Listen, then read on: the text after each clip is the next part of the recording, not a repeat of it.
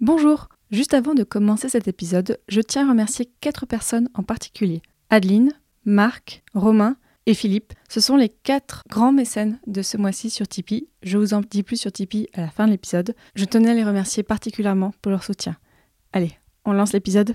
Bonne écoute Le Moyen Âge est à la mode et j'en suis très heureux parce que je crois que cette époque a été absolument décisive. Je t'ai dit qu'elle soutenait sa thèse le 28 Une thèse euh, sur quoi? Les chevaliers paysans l'ont mis au lac de Paladru. Au lac de? Paladru! Passion médiéviste, l'histoire médiévale vue par ceux qui l'étudient.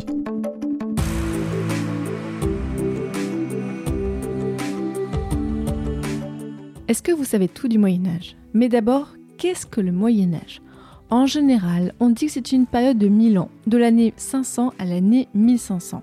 Mais vous l'entendez dans ce podcast, il y a autant de définitions du Moyen Âge que de médiévistes. Je m'appelle Fanny Cohen-Moreau et dans ce podcast, je reçois des jeunes médiévistes, des personnes qui étudient le Moyen Âge en master ou en thèse, pour qu'ils vous racontent leurs recherches passionnantes et qu'ils vous donnent envie d'en savoir plus sur cette belle période. Épisode 46. Maude et la France anglaise, c'est parti. Excuse-moi, mais il y a des gens que, que ça intéresse? Le titre de l'épisode que vous venez de lancer vous a peut-être un petit peu intrigué et c'est tant mieux.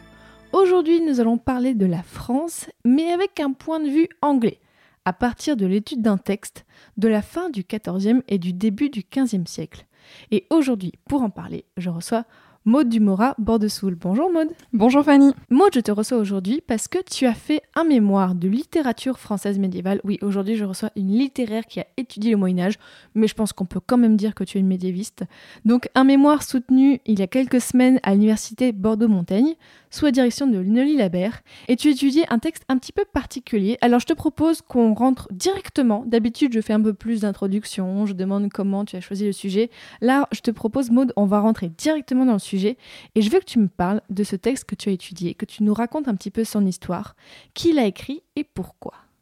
Alors c'est une très bonne question et parce que c'est un texte assez particulier effectivement. C'est une sorte euh, d'ovni, je trouve. Du moins quand je, quand j'en ai pris connaissance, je me suis dit mais mon Dieu qu'est-ce que c'est que ce texte? Ça, ça ressemble à rien de ce que je connais. Alors ce texte il s'appelle Les manières de langage. Donc euh, manière de langage au pluriel puisqu'en fait il y a plusieurs versions de ce texte-là. On a euh, une première version de 1396, une deuxième de 1399 et une troisième de 1415. Donc on est vraiment à cheval entre les deux siècles, mais bon, quand même, ça tire plus vers le 15e que le 14e siècle. Ce texte, qu'est-ce qu'il a de particulier? C'est que c'est un véritable manuel de conversation pour apprendre le français, mais pour des Anglais, et écrit par des auteurs anglais. Donc le fait que ce soit écrit par des auteurs anglais, ça change à peu près tout. C'est-à-dire que aujourd'hui, si vous voulez apprendre euh, la langue anglaise, vous pouvez vous tourner vers des manuels assimil par exemple, qui vont être édités par des spécialistes, par des linguistes. Ou alors, vous pouvez directement acheter des ouvrages euh, anglais, d'auteurs anglais, pour apprendre la langue anglaise. Mais ici, pour ce manuel de conversation de français, comme ce sont des auteurs anglais qui ont écrit ce manuel-là, alors ils parlent français, mais ils ont forcément une certaine vision de la langue française, une certaine perception aussi des Français, des locuteurs euh, français.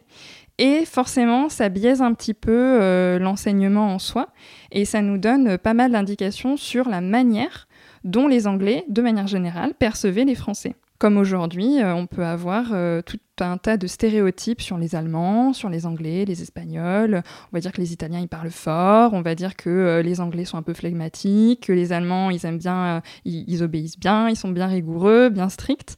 ben là, c'est pareil, sauf que bien évidemment, c'est pas aussi prééminent, on va dire, que les stéréotypes que je viens de vous énoncer. C'est pas, on, on, ne le sent pas tout de suite.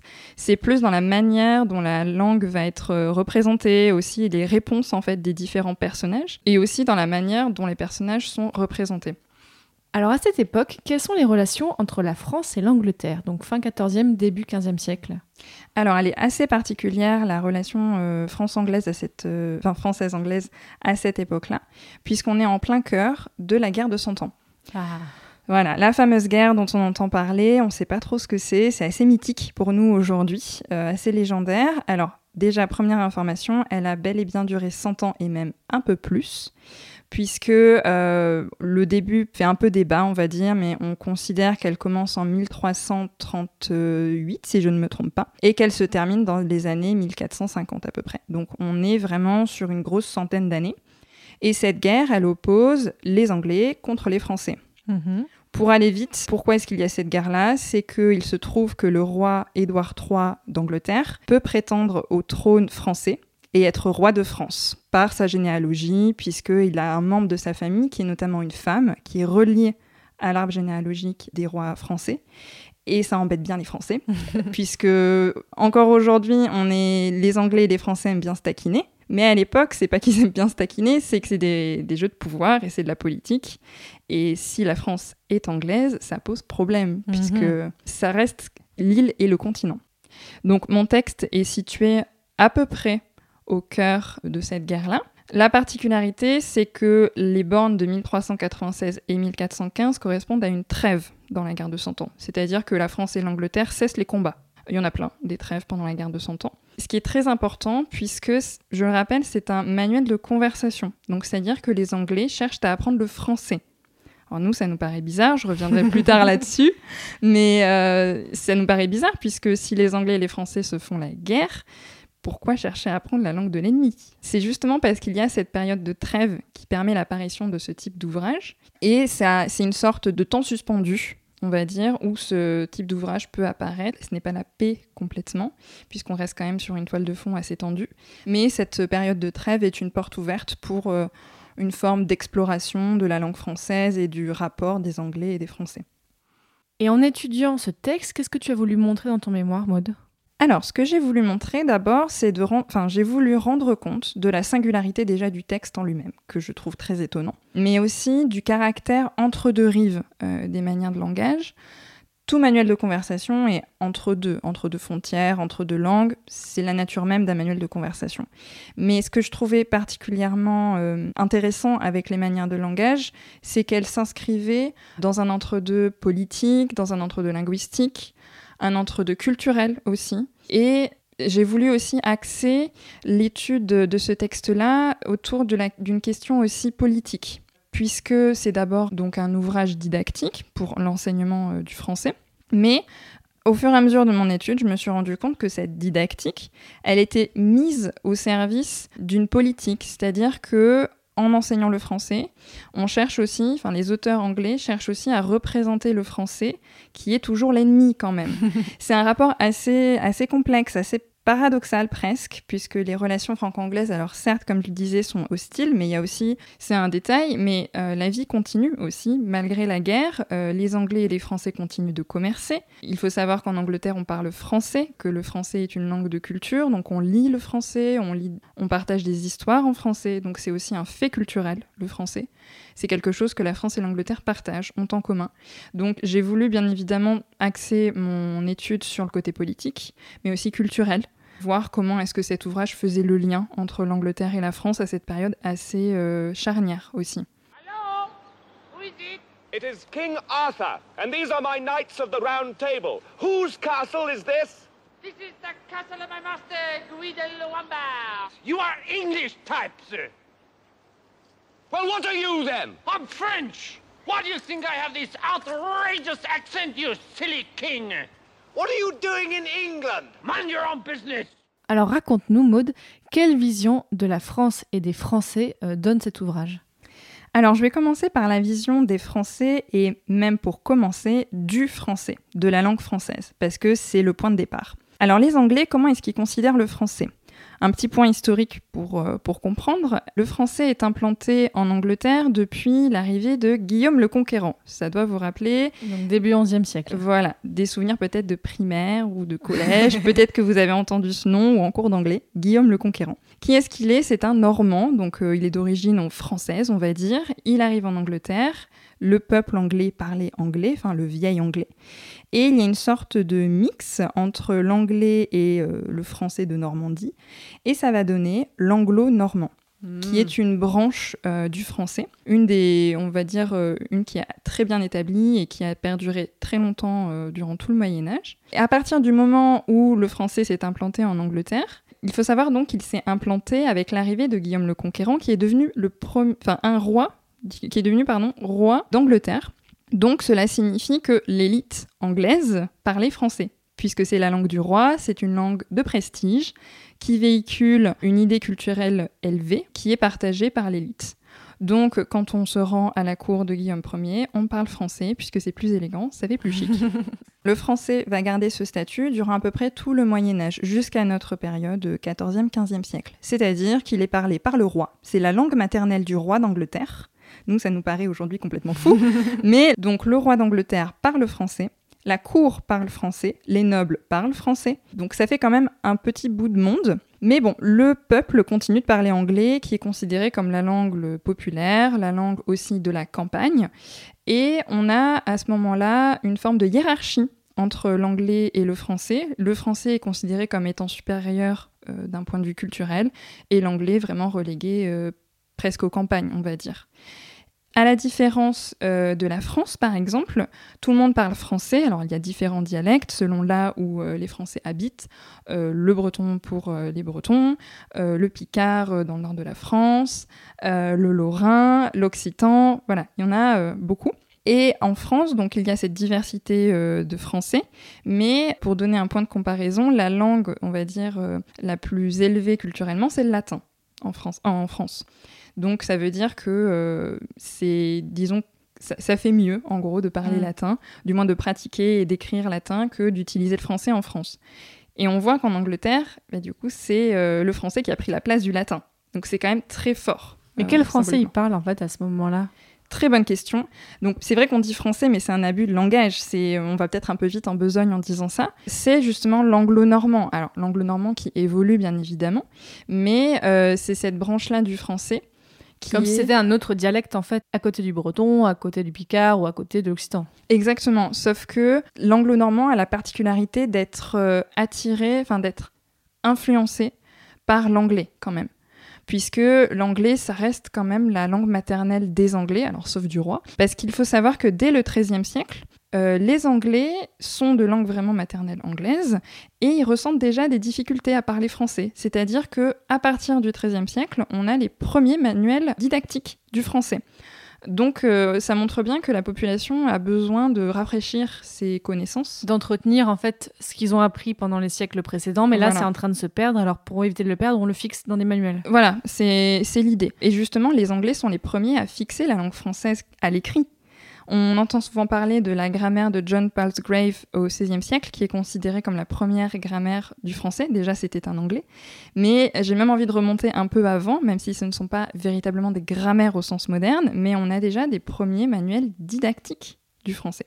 Il y a déjà une réflexion autour de la langue française, de la manière de l'enseigner en Angleterre. Voilà, un petit tour historique comme ça pour que vous compreniez bien, parce que ça, ça va conditionner la représentation justement des Français de la part des Anglais. Parce que là, après tout ce que tu as raconté, là, on arrive à la fin du XIVe siècle.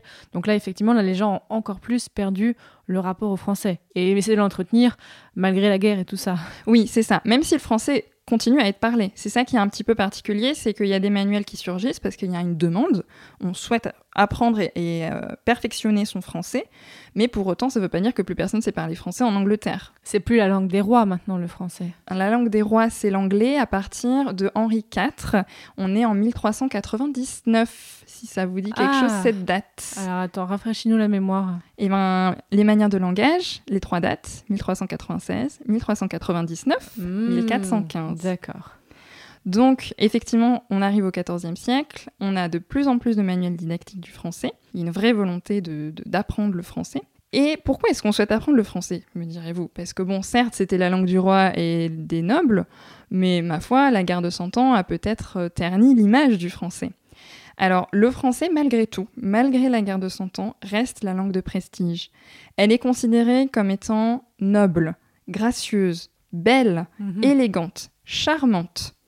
C'est presque, c'est presque une mélodie, le français. C'est les mots que tu trouves dans les textes Exactement. D'accord. À part le mot élégant qui n'est pas, mais ça résume l'idée, on va dire, c'est tous les termes de noble, gracieux, beau, etc sont présents dans, euh, dans les manières de langage. Mais en fait, c'est marrant parce que j'ai l'impression qu'aujourd'hui, il y a encore cette image que le français est encore considéré un petit peu comme une langue un peu chic et tout ça. Quand tu vas dans les, pays anglo-saxons, on dit oh là là, it's so chic, you speak French et tout ça. C'est vrai, c'est ben, tenace. Il y a, quelque chose que véhicule le français qui est de l'ordre euh, peut-être de la chanson, peut-être d'une certaine... euh, Peut-être le rythme du français Mm. qui est agréable à l'oreille, comme euh, on peut dire que l'italien euh, peut être chantant aussi. Les langues latines ont peut-être voilà ce caractère euh, chantant, mélodieux. Et il y a notamment un proverbe alors du XVIIe siècle, mais je trouve que ça colle aussi bien aux manières de langage. Je vais vous le donner de manière partielle, qui dit l'anglais pleure, l'allemand hurle et l'espagnol parle Oh, attends, qu'est-ce que ça veut dire alors ça? Ça rend compte euh, de la perception des langues par euh, les Européens en soi. Alors ici, euh, le point de vue, il est plutôt espagnol, puisque si c'est l'espagnol qui parle, c'est Mm. comme si sa langue était la plus à même de parler et d'être le langage des hommes. Mais voilà, ça donne une idée de la manière dont on pouvait ou dont on peut encore percevoir les langues un- uniquement par leur sonorité et pas uniquement par les locuteurs. Déjà, le- la manière Au-delà de l'histoire, en fait. Au-delà de l'histoire, c'est les sonorités qui tiennent encore. Exactement. Donc encore aujourd'hui, on a cette image, enfin à l'étranger, on a l'image des Français. Oh là là, qu'est-ce que c'est élégant, qu'est-ce que c'est Oh là là, parler français, c'est sûr qu'on est un grand séducteur, euh, machin. Donc avec toutes ces qualités d'élégance, de noblesse, de beauté euh, qu'on a déjà donc dès 1396, va euh, se dessiner, s'esquisser à partir de ces sonorités-là, une image des Français déjà chez les Anglais. Donc là, on rentre un peu plus dans le cœur euh, du sujet par rapport aux manières de langage. C'est un grand détour, mais c'est nécessaire pour comprendre vraiment aussi euh, comment percevoir ce texte-là. Donc, on garde en tête toutes ces qualités-là, qui sont quand même euh, assez sympas.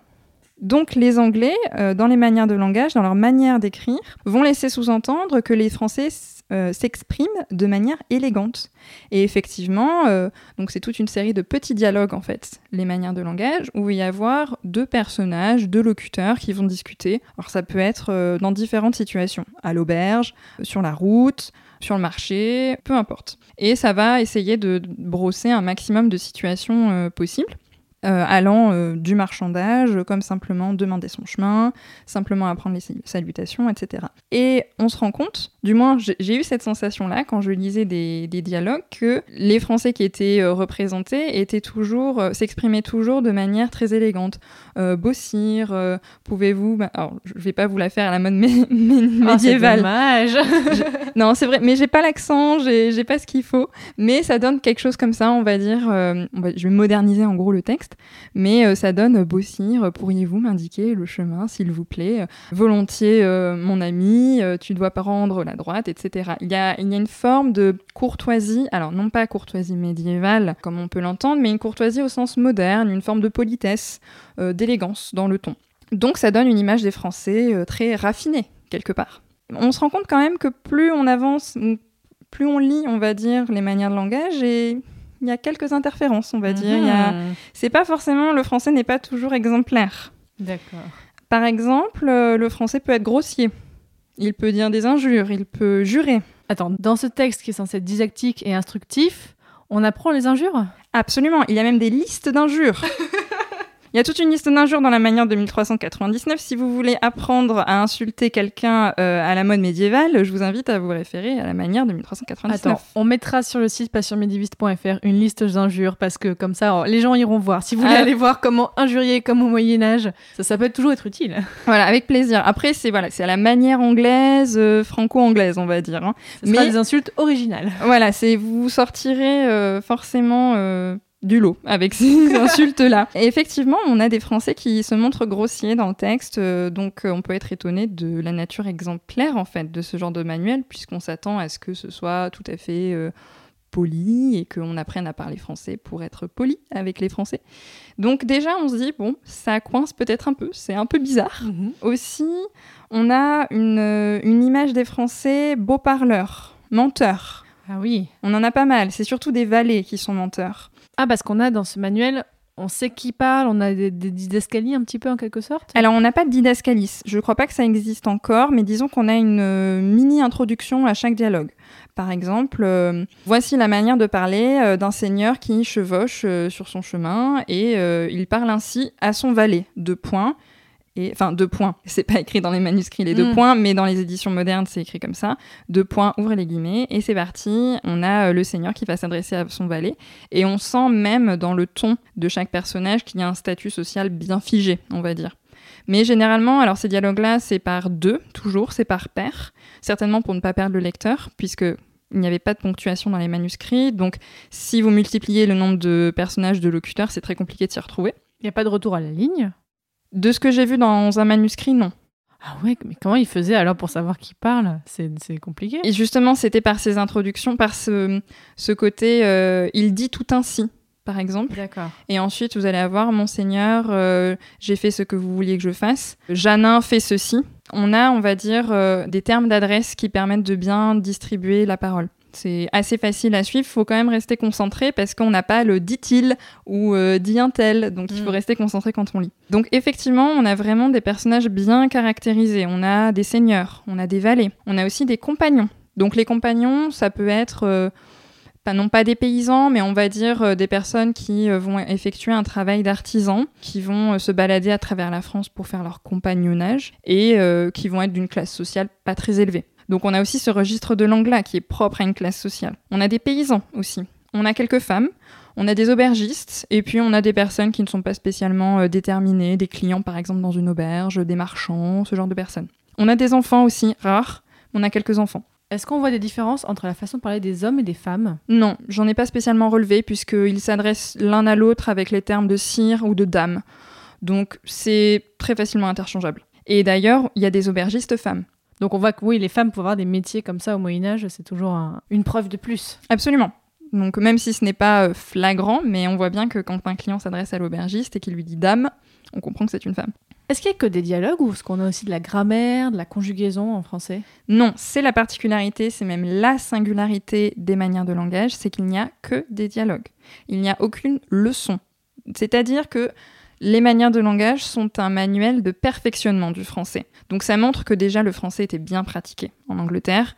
Du moins, ceux qui pouvaient se servir de ce manuel-là étaient quand même assez aguerris en français. Il y avait besoin certainement d'apprendre des, des tournures idiomatiques. Déjà, ça veut dire que les personnes qui avaient ces manuscrits savaient lire. Oui, déjà. Oui, c'est déjà euh, Important. On, on a déjà une petite partie de la population qui pouvait avoir accès à ces manuscrits. Exactement, c'est un, un très bon point à, à relever. Alors c'est sûr que ça va pas être le petit paysan anglais au fin fond de l'Angleterre qui va lire ce genre d'ouvrage, mais disons que dans les villes, à la fin du XIVe et même tout au long du XVe siècle, on a une forme de ce qu'on appelle une littératie.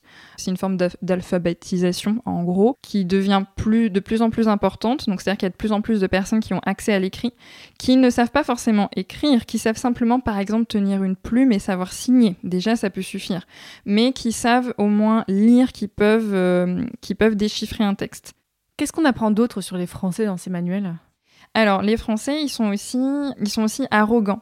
Ils vont vite être colériques dans la manière dont ils répondent euh, aux autres personnages. Et ce qui est intéressant de remarquer, c'est que les Français sont aussi définis en contrepoint par rapport aux Anglais. C'est-à-dire qu'on a quand même des mini-portraits euh, d'Anglais, mais le portrait des Anglais est plus subtil. On a des Anglais plus flegmatiques, c'est-à-dire qui vont pas forcément s'emporter à la moindre réplique. On a des Anglais qui sont peu enclins à la colère, mais je dirais qu'ils restent assez rêveurs. C'est-à-dire qu'ils aiment bien croire euh, les, rumeurs, les bruits qui courent. Comme par exemple, euh, il y a une discussion entre un voyageur euh, français et un anglais, donc là on est un peu à l'envers, mais ils discutent sur le chemin. Ils deviennent un peu copains, puisque l'anglais lui dit euh, Bah, Je vais t'ouvrir un verre, euh, enfin, je vais vous. euh, ve- venez, venez avec moi, votre courtoisie et votre gentrise et, sont absolument fantastiques. Non? On devrait parler comme ça aujourd'hui. Oh là là, on a Ouais. perdu des choses. Ah oui.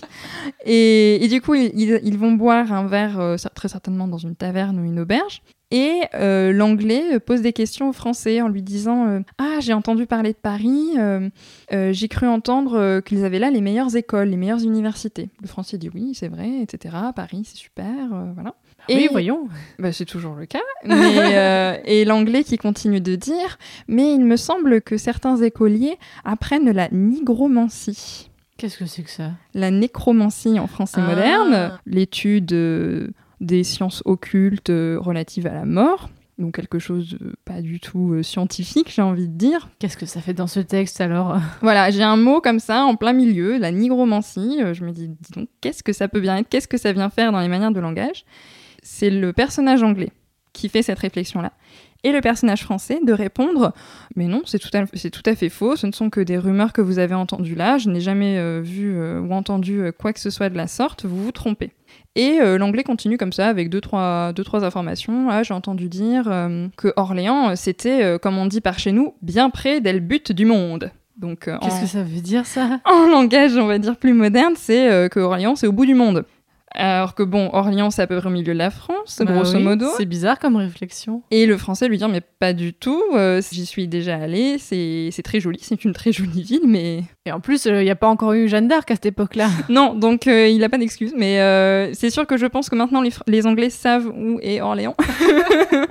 c'est pas au bout, de, au, ba- au bout du monde. Mais voilà, c'est deux petits exemples comme ça pour montrer que les Anglais euh, ont l'air de bien aimer croire des choses assez sensationnelles, alors que finalement euh, c'est beaucoup plus simple. Ou Ça parle pas de grenouille, non, dedans? Ah non, non, euh, l'image du français euh, comme étant une grenouille, ça apparaît plutôt au XVIIIe siècle, ça. Je sais, c'est trompeur parce qu'il arrive sans interprète et tout, mais il comprend jamais un broc de ce qu'on dit. On aurait pu dire n'importe quoi d'autre d'ailleurs. Perceval, tiens, euh, dites une phrase au hasard pour voir. J'apprécie les fruits au sirop. Ah Allez, puis j'ai rien. Arthur, c'est la guerre Oh mon Dieu, est-ce qu'il sait ce qu'il dit? Euh, là, honnêtement, je saurais pas dire. Arthur, j'apprécie les fruits au sirop Non, c'est bon, ça risque rien. Tu l'as un petit peu dit au début, donc on sait que c'était plutôt des noms, mais est-ce qu'on sait vraiment à qui ont servi euh, concrètement ces manuscrits et par qui ils avaient été écrits d'ailleurs? Ces manuscrits ont été très certainement écrits par des professeurs de français en Angleterre. Pour les deux premiers, pour les deux premières versions, 1396, 1399, on n'a pas, les, textes ne sont pas signés, donc euh, on n'a pas de traces.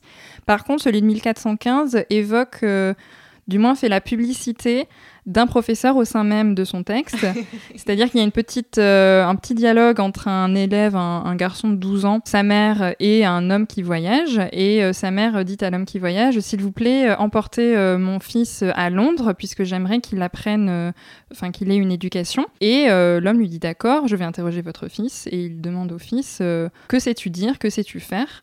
Et l'enfant répond, j'ai passé six mois, enfin dix ans, j'ai passé six mois auprès de William Kingsmill, écrivaine, en moyen français, donc William Kingsmill. Et c'est par ce nom-là, en fait, on sait que c'est l'auteur, ou du moins c'est le copiste qui a recopié le texte euh, de l'auteur William Kingsmill. Et c'est presque du placement de produit en fait. Ah, complètement. C'est complètement, c'est presque marketing. hein. Mais euh, c'est vraiment, euh, voilà, la publicité. euh, C'est-à-dire que William Kingsmill était effectivement un professeur, si je ne m'abuse, de l'université d'Oxford. Il enseignait le français à l'université. Donc déjà, euh, enseigner le français, euh, ça donne aussi une idée du statut du français hein, en Mm. Angleterre. Et c'est une manière pour lui, en écrivant euh, la manière de 1415, de faire sa petite publicité et de montrer que ce petit garçon de 12 ans, qui ensuite va réciter une leçon à l'homme à qui il s'adresse, bah, finalement, il se débrouille plutôt bien et que c'est un gage de qualité, c'est une garantie d'apprendre le français auprès de William Kingsmill. Bah, si vous apprenez auprès de lui, vous saurez parler aussi bien que cet enfant. La preuve, on parle de lui euh, presque 600 ans après. Voilà. Est-ce qu'il y a des grosses différences entre les différentes versions ou c'est globalement la même chose? Euh, si, il y a des différences. Il y a vraiment des différences. La première manière euh, est, beaucoup, est la plus dense, en fait. C'est même la plus riche. Il y a beaucoup de dialogues dans différentes euh, situations. Il y a même euh, des scènes de drague. On a des scènes de séduction. On vous apprend à draguer euh, comme au XIVe siècle, par exemple. Donc ça, c'est assez croustillant. Ça aussi, on le mettra sur le site si ça intéresse des gens. On sait jamais. On sait jamais. Après, je vous garantis pas que ça fonctionne. hein. C'est la manière la plus euh, diverse, la plus riche. La manière de 1399 reprend un peu le, principe hein, du dialogue de toute manière. On a des, thèmes qui sont communs, mais elle est beaucoup plus technique, donc on va vraiment avoir euh, des sortes de listes dialoguées, par exemple, pour vous apprendre à saluer convenablement quelqu'un. Donc vous allez avoir euh, un enchaînement de répliques, par exemple, euh, je vous salue, euh, et que Dieu vous donne le bonjour. Une autre réplique, que Dieu vous bénisse, sire. Bon, voilà, c'est très répétitif, c'est juste didactique. Donc ça, c'est plutôt la manière de 1399. Et celle de 1415, elle est assez particulière, elle est aussi avec des dialogues, mais elle se situe beaucoup plus en Angleterre, paradoxalement. Les, les dialogues sont, sont en Angleterre. Et en fait, on suit un, un voyageur, disons, qui arrive dans une auberge et qui va discuter avec plusieurs personnes. Donc on, est un- on ne bouge plus dans la manière de 1415, alors que dans les premières, on, on voyage un peu. Et d'ailleurs, oui, je parle de voyage parce que les manières de langage, alors c'est ce que j'ai essayé de démontrer dans mon, dans mon mémoire, c'est que je pense que les manières de langage n'étaient pas vraiment des manuels scolaires. Elles ont pu servir de manuel scolaire, c'est-à-dire qu'un professeur euh, avait un exemplaire et faisait la leçon aux élèves, mais je pense que c'est pas l'usage le plus intéressant des manières de langage. Je pense que c'était un texte euh, qui devait se consulter de manière autodidacte. J'ai pu le constater par le format même, en fait. Alors, j'ai pu constater avec un, un manuscrit qui est situé à la BNF donc de Paris, qui est le seul à être en France, et j'ai vu qu'il était de petite taille. Donc ça devait être un ouvrage portatif qu'on met à la poche, un livre de poche si vous voulez. Et donc ça, ça montre bien que c'est pas vraiment le manuel du professeur. Ça ne l'exclut pas, mais je pense pas que c'était l'usage premier. Et également, qui dit petit ouvrage dit ouvrage transportable. Et qui a besoin de transporter un manuel de conversation du français en Angleterre? Je pense que ce sont soit des voyageurs, soit des marchands. Donc un public plutôt bourgeois. Et les bourgeois ont de plus en plus accès justement à la lecture, comme je, de- comme je l'ai dit un peu plus tôt. Et tu nous as raconté plein de choses sur ces manuscrits et sur ces textes, mais qu'est-ce qui t'a le plus surpris en les étudiant?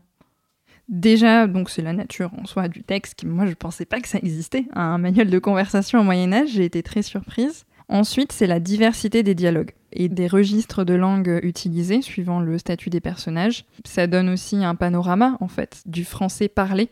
On ne nous enseigne pas le français écrit, on nous enseigne le français tel qu'il est parlé, tel qu'il se veut être parlé en France, puisque rappelons que ce sont toujours des auteurs anglais qui ont rédigé euh, le manuel et qui n'ont pas forcément mis les pieds en France, hein, on n'a aucune preuve. Et puis, euh, ce qui m'a surprise aussi, donc la nature, mais la forme du, du texte qui est euh, polymorphe, qui prend pas mal de formes. Il y a des dialogues surtout, mais il y a des listes aussi.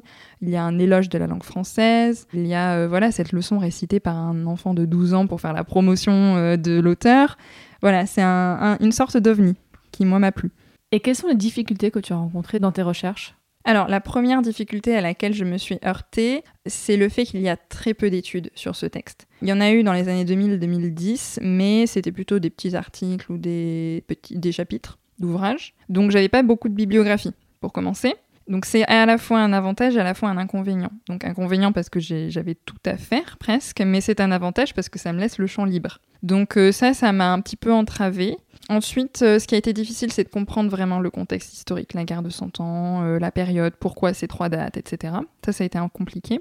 Aussi, comme je travaille sur la perception des Français par les Anglais, il fallait que je travaille un peu l'histoire des mentalités, l'histoire culturelle anglaise.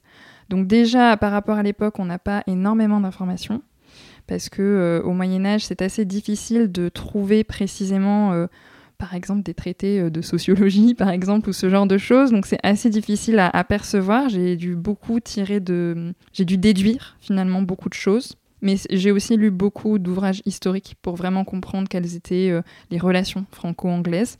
Et aussi, la plus grande difficulté, je pense, c'est que je ne suis pas anglaise. Donc je n'ai pas les références culturelles de quelqu'un qui est anglais. Je n'ai pas, euh, pas ce regard déjà naturellement, on va dire, d'une personne anglaise sur un français. Donc tous les stéréotypes qui sont attachés aux français, je ne l'ai que de mon propre regard français. Donc c'est comme si je devais me regarder moi-même avec un œil étranger. C'est un peu bizarre. Ah oui, quand même. C'est, ça demande de, une forme d'étrangement et ça a été difficile de percevoir déjà les références anglaises. Peut-être que je suis passée à côté de, de choses peut-être pas énormes, mais peut-être que je n'ai pas saisi certaines subtilités. T'as demandé à des gens anglais de t'aider? Non, j'ai lu des ouvrages d'auteurs euh, alors contemporains qui ont travaillé la période pour justement voir ce qu'ils disaient. Ils ont mis l'accent par exemple davantage sur l'arrogance des Français. Donc ça, je me suis dit bon, ça c'est un- une piste, il faut que je la creuse parce que je l'avais pas forcément saisie. Voilà, c'est des petites choses comme ça, mais c'est très subtil. C'est un travail de vraiment de nuances. C'était assez. J'avais parfois l'impression de marcher sur des œufs. Et du coup, ce que j'ai essayé de faire, c'est d'avoir un regard euh, d'outsider. C'est d'être vraiment euh, être euh, entre deux rives, d'être euh, dans, ce, dans cet espace un peu neutre, même si je suis française. Donc forcément, malgré moi, j'ai un inconscient et j'ai une représentation des Anglais, etc. Donc ça amène à travailler l'approche culturelle, transculturelle, de se poser des questions sur qui nous sommes, qu'est-ce qu'on représente aux yeux des autres, comment est-ce qu'on les perçoit. Maud, en t'entendant, j'ai quand même l'impression que tu as fait plus un master d'histoire qu'un master de littérature. Alors, qu'est-ce qu'il y a de littérature dans ton mémoire? C'est une très bonne question parce que j'ai passé le premier semestre de mon M1 à bosser sur des bouquins d'histoire de la guerre de Cent Ans, Boris Bov, tout ça. Et au début, comme toi, je me suis dit, mais je vais faire un, un mémoire d'histoire finalement à la fin. Eh ben non, puisque j'ai tout de même étudié, on va dire, la langue, le côté linguistique, forcément, puisque j'ai pris en compte la nature du, du texte, qui est un manuel de conversation. Et c'est surtout que j'ai voulu prendre un axe politique et littéraire de l'œuvre puisque les manières de langage, dans le peu d'études euh, qui, qui, les ont travaillées, ces manières de langage sont souvent considérées comme simplement un texte didactique, un texte qui enregistre des faits de langue. Voilà, c'est intéressant euh, linguistiquement parlant, puisque ça donne, euh, c'est comme si on avait une oreille un peu dans le XIVe siècle, même si c'est un peu plus compliqué que ça. Mais ces études linguistiques évacuaient tout de suite la qualité littéraire, la qualité esthétique du texte. Or, nous, en littérature, ce qui nous intéresse, c'est justement l'esthétique, c'est la forme. Il faut savoir qu'au Moyen Âge, tout écrit, alors avec exception du type les écrits juridiques, les écrits vraiment administratifs, mais on considère généralement que tout écrit au Moyen Âge peut rentrer dans de la littérature, ce que nous, aujourd'hui, on appelle littérature. Ce qui fait qu'aujourd'hui, vous pouvez avoir euh, des études sur euh, des livres de recettes euh, médiévales.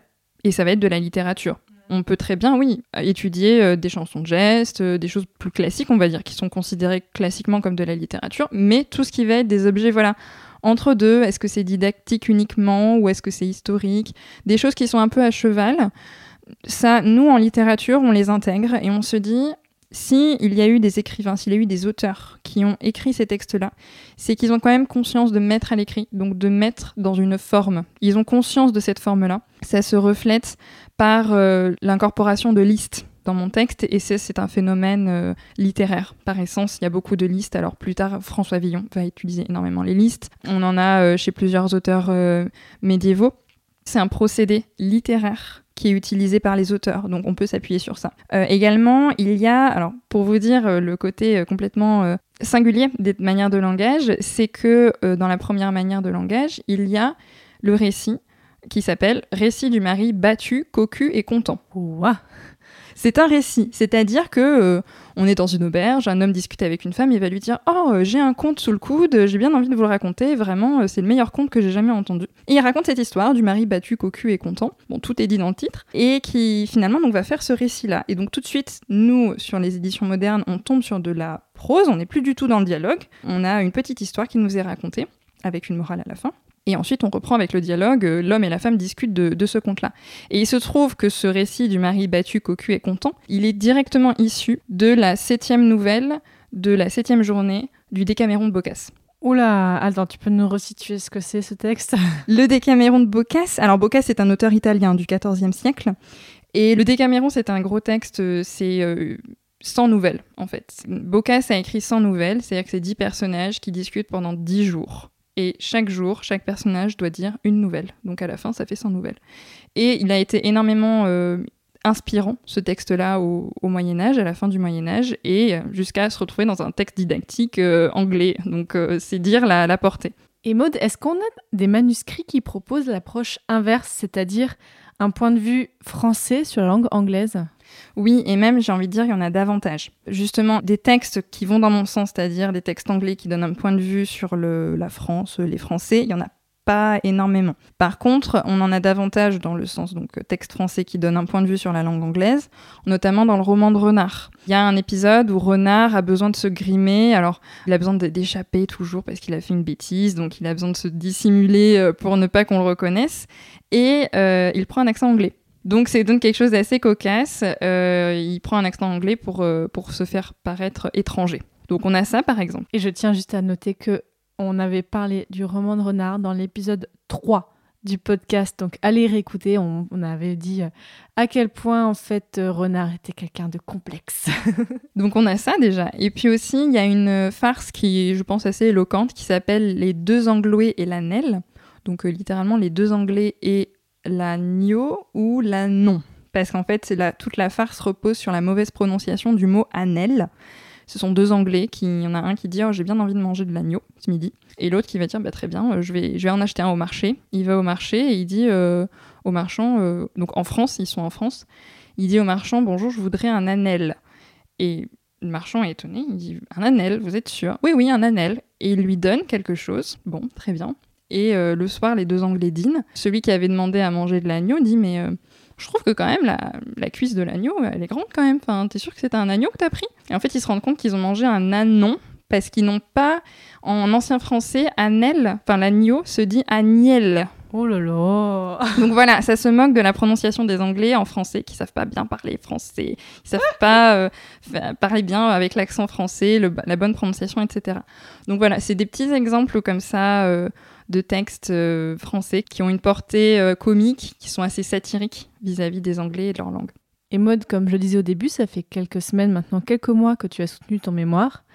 Qu'est-ce que tu fais depuis? Est-ce que tu as déjà des plans pour la suite? Oui, alors ce que je fais depuis, c'est que je me renseigne activement sur euh, l'agrégation de lettres modernes, puisque je compte la passer euh, pour la session 2021. Donc ça, euh, c'est mon plan, on va dire, à court moyen terme. Ensuite, pourquoi pas, j'ai- je me pose la question, pourquoi pas continuer en thèse euh, J'imagine dans sur la peut-être la même période puisque je trouve que c'est une période assez riche qui du moins m'intéresse donc euh, fin du Moyen Âge. Mais je pense toujours continuer dans cette approche transculturelle pourquoi pas euh, croiser différentes aires linguistiques étendre cette recherche là ou alors me concentrer vraiment sur l'Angleterre avec d'autres écrits comme ceux de Charles d'Orléans notamment qui était un poète français à la cour d'Angleterre qui a été prisonnier en Angleterre donc euh, voilà je les pistes sont ouvertes Okay, let's just let's try it one syllable at a time. Okay, so repeat after me. Je Je m'appelle. m'appelle. Great. Okay, faster. Je Je m'appelle. m'appelle. Je m'appelle. Mais poupou Maintenant, chers auditeurs et auditrices, vous savez un petit peu plus pourquoi les Anglais nous perçoivent comme des gens arrogants, pourquoi il y a tant de tensions pendant les matchs France-Angleterre au rugby. Eh bien en fait, ça vient en partie du 14e siècle et 15e siècle. Maintenant, grâce à toi, Maude, on sait tout ça, donc merci beaucoup euh, pour toutes ces histoires que tu nous as racontées. Mais merci à toi Fanny, c'était un plaisir euh, de raconter toutes ces histoires et de partager aussi avec vous euh, cette longue querelle franco-anglaise. Et pour les auditeurs, si le sujet de la littérature dans l'histoire médiévale vous intéresse, allez écouter donc l'épisode 3 où on parlait du roman de renard, mais aussi il me semble que c'est l'épisode 35 où on parlait des femmes dans les fabliaux avec Albert. Allez voir tout ça. Et allez voir aussi tous les autres épisodes de Passion médiéviste où on parle du Moyen Âge en long, en large, en travers. D'ailleurs, si ça vous intéresse, sur le site passionmédiéviste.fr, je vous ai mis une chronologie des épisodes. Vous voyez, une frise chronologique un petit peu à l'ancienne, où vous pouvez ben, choisir un thème. Je vous ai mis en fait des thèmes économie, art, femmes, politique, religion. Et vous pouvez un petit peu piocher comme ça dans cette frise pour choisir le sujet qui vous intéresse et écouter un épisode sur le thème. Vous verrez par exemple que je sais pas pourquoi, mais j'ai un creux au 11e siècle. J'ai quasiment aucun épisode qui parle du 11e siècle. Mais par contre, pour la période dont on a parlé aujourd'hui du 14e, 15e, là j'ai plein plein plein de choses, donc allez voir sur le site. Je tiens à remercier les personnes qui ont soutenu sur Tipeee ce mois-ci, c'est-à-dire Joël, Aude, Camille, Tiffany, Albert, Michael, Loïc, Asta, Manon, Annabelle, Anne-Sophie, Nicolas, Nathalie, Thomas et Hervé. Grâce à vous, le podcast va pouvoir encore plus se développer avec le lancement si tout se passe bien, normalement début janvier de Passion Antiquité, le podcast qui va être consacré à toutes les antiquités. Oui, il y aura un S à Antiquité. Et je remercie même en général toutes les personnes qui m'envoient des messages par quel que soit le moyen, que ce soit par euh, Facebook, Twitter ou même par mail, donc euh, à passionmédiéviste.gmail.com. Vraiment, vos petits messages tous les jours, ça me fait vraiment plaisir. Et pour le prochain épisode, vous aurez normalement en décembre une petite surprise avec un format que vous n'avez pas eu depuis un moment. Et début janvier 2021, dans l'épisode 47, nous allons partir pour l'Italie et rencontrer les condottières. Salut